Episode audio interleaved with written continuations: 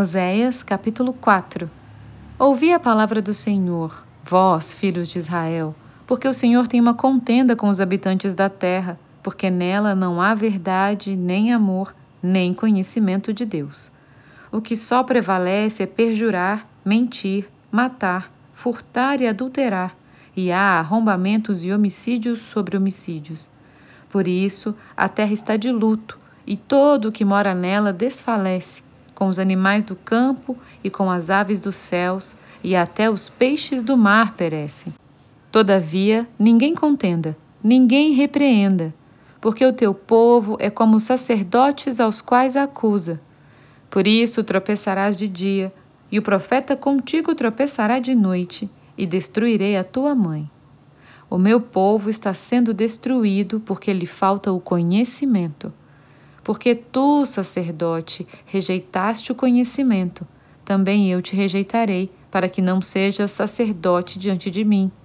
Visto que te esqueceste da lei do teu Deus, também eu me esquecerei de teus filhos. Quanto mais estes se multiplicaram, tanto mais contra mim pecaram. Eu mudarei a sua honra em vergonha. Alimentam-se do pecado do meu povo e da maldade dele têm desejo ardente. Por isso, como é o povo, assim é o sacerdote. Castigá-lo-ei pelo seu procedimento e lhe darei o pago das suas obras. Comerão, mas não se fartarão.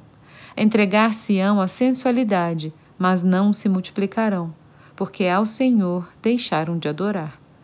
A sensualidade, o vinho e o mosto tiram o entendimento.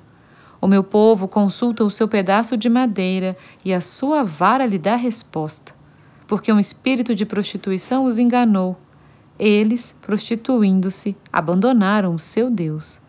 Sacrificaram sobre o cimo dos montes e queimam incenso sobre os outeiros, debaixo do carvalho, dos choupos e dos terebintos, porque é boa a sua sombra. Por isso vossas filhas se prostituem e as vossas noras adulteram.